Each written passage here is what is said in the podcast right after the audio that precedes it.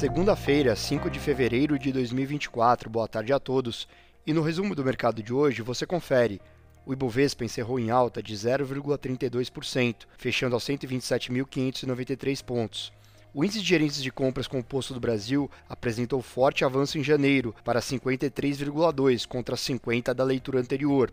O indicador saiu de zona neutra para a zona de expansão da atividade econômica, impactado por altas no setor de serviços e da indústria, que alcançou o maior patamar desde julho de 2022. Na esteira da agenda doméstica, o saldo das transações correntes e dos investimentos diretos no país em dezembro registraram um déficit de quase 6 bilhões de dólares e 380 milhões de dólares, respectivamente. Como outros destaques, as ações da Enalta avançaram 0,53% após divulgar em relatório crescimento superior a 3% na produção líquida de barris em janeiro, na comparação com o mesmo período de 2023. As ações da Arezo operaram inicialmente em alta, mas cederam 5,49% durante a sessão, após o anúncio da fusão com o grupo Soma. O dólar à vista às 17 horas estava cotado em 4,98, em alta de 0,27. Indo para o exterior, as bolsas asiáticas fecharam-se em direção única. Na China, o índice de gerentes de compras de serviços e o composto sofreram leve queda contra a última leitura, em linha com o esperado. Por lá, o índice Xangai Composto recuou 1,02%.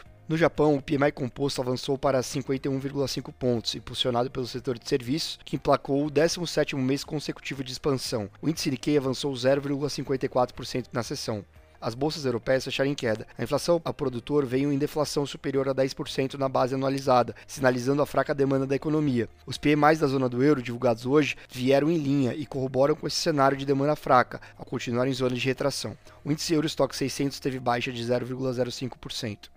As bolsas americanas caíram com a abertura da curva de juros após fala do presidente do Fed e dados fortes do mercado de trabalho americano, divulgados na semana anterior. O Treasury de 10 anos avançou para cima dos 4,16%. Na agenda de balanços corporativos, o McDonald's recuou mais de 4% após o resultado do quarto trimestre de 2023 evidenciar crescimento aquém do esperado nas vendas. O papel tem peso relevante no índice Dow Jones, que acabou recuando acima dos demais indicadores do mercado americano.